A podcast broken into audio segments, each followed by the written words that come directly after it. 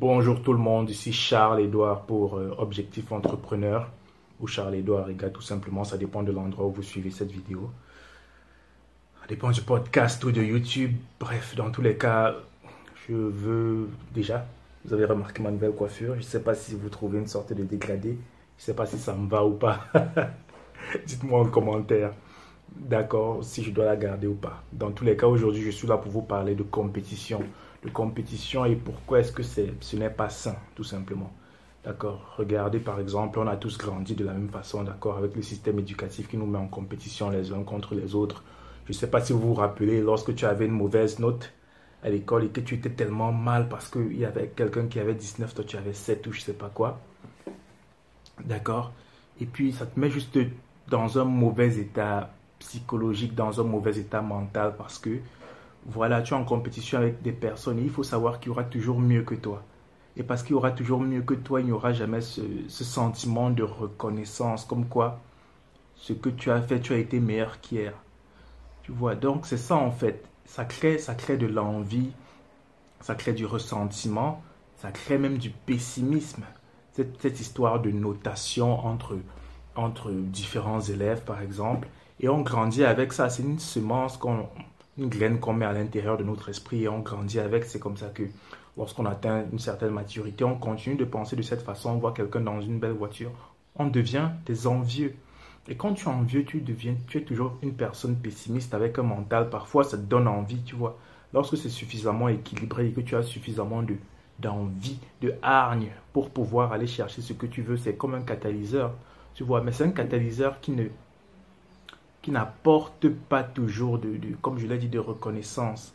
Tu ne t'arrêtes jamais pour, euh, euh, pour te dire voilà ce que j'ai fait, voilà, je mérite tout de même euh, un certain crédit pour moi, pas pour les autres, parce que j'ai fait ça et ça te met dans une meilleure situation dans ta tête où tu es beaucoup plus proche d'une personne heureuse plutôt que d'une personne toujours en train de chercher la, nouvelle chose parce que autrui est toujours meilleur, tu vois.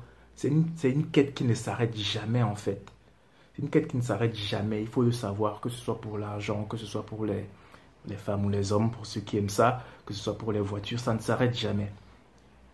Alors, la seule façon dans ce cas-là, pour pouvoir euh, être équilibré, pour pouvoir être heureux, c'est être en compétition avec soi-même. Parce que ça t'apporte ce, cet optimisme, ce, ce, ce calme aussi. D'accord? Lorsque excusez-moi, lorsque tu n'es en compétition avec toi-même, c'est-à-dire que lorsque tout ce que tu souhaites, c'est être une meilleure personne que la personne que tu as été hier. Ça efface tout d'abord tout, ça te ferme complètement par rapport au monde. Tu vois la voiture d'une personne, tu constates, waouh, c'est une très jolie voiture, mais tu n'es pas envieux de cette personne parce que tu sais que vous avez des problèmes complètement différents. D'accord? Vous n'avez pas le même contexte. Et que toi, tu es meilleur que la personne que tu étais hier parce que tu continues de travailler pour ça. Et ça te met dans une situation dans ta tête où tu es calme. D'accord? Tu es calme. Tu sais que tu es dans, euh, comme des coureurs, des sprinteurs. Chacun est sur sa ligne. Chacun fait sa course. D'accord? Chacun fait sa course. Les, routes ne sont pas les mêmes, contrairement à, une ligne de sprint.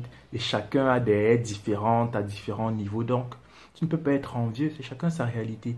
Donc c'est pour ça que c'est important de n'être en compétition qu'avec soi-même, afin que tu sois dans un meilleur état psychologique, afin que tu puisses être optimiste, que tu puisses être reconnaissant tous les jours. Parce que c'est cette reconnaissance-là qui déjà te rend heureux et te fait savoir que je, peux, je, dois continuer parce que en fait, je suis bon. Je suis bon. je suis bon dans ce que je fais, je m'améliore tous les jours, je suis content du fait que je m'améliore. Et tout simplement, tu te lèves tous les matins, tu es heureux de ça, tu es content de ça, et tu avances plus sainement plutôt que de te lever et toujours dire il me manque ça, il me manque ça, je n'arrive pas à voir ça. Tu es dans un état de stress. Et aussitôt que pour moi je l'ai compris, euh, ça m'a aidé psychologiquement. Ça m'a aidé psychologiquement parce que ça a évité que je me compare à autrui. D'accord? Et c'était un de mes plus gros problèmes parce que je passais mon temps à dire Ah, je suis comme ça, les autres sont ça, je suis nul, peut-être que c'est pas ce que je devrais faire ou bien peut-être que je fais quelque chose mal. Tel a déjà telle, telle chose, tel a déjà tel. Et j'imagine que c'est aussi quelque chose qui arrive beaucoup aux femmes, surtout en Afrique. J'imagine que c'est aussi quelque chose qui arrive beaucoup aux femmes, surtout en Afrique. D'accord? Lorsqu'on atteint un certain âge, on a Il faut. La société nous a mis des codes comme quoi il faut avoir déjà un enfant, il faut déjà avoir une situation. Tu perds de la patience, tu perds même ton esprit rationnel, tu deviens tout simplement réactif à ce que les autres pensent de toi, tu deviens beaucoup plus sensible à ce que la société attend de toi et c'est là où c'est extrêmement mauvais parce que tu perds tu perds euh, en ligne de mire tout simplement la personne que tu es, tes propres objectifs, tu commences à vivre la vie d'autrui et à partir du moment où tu vis la vie d'autrui, tu ne peux plus être heureux parce que ce n'est plus toi. D'accord? Ça va peut-être paraître utopique comme ça, mais beaucoup de personnes vivent la vie d'autrui. Les gens achètent de grosses voitures pour impressionner un voisin qu'ils n'aiment même pas qu'ils ne connaissent même pas, qu'ils n'apprécient même pas. Donc vous voyez à quel point ça peut être, on va dire, pathétique, mais je, je comprends ces personnes-là parce qu'ils ne se sont pas encore posés pour se dire, mais qu'est-ce que je fais? J'ai pas besoin de cette voiture. Je pourrais vendre cette voiture et faire vraiment quelque chose que j'aime, si c'est ouvrir un magasin, si c'est investir en bourse, si c'est aller dans l'immobilier, quelque chose que j'aime. Pour moi, les autres, je m'en fous.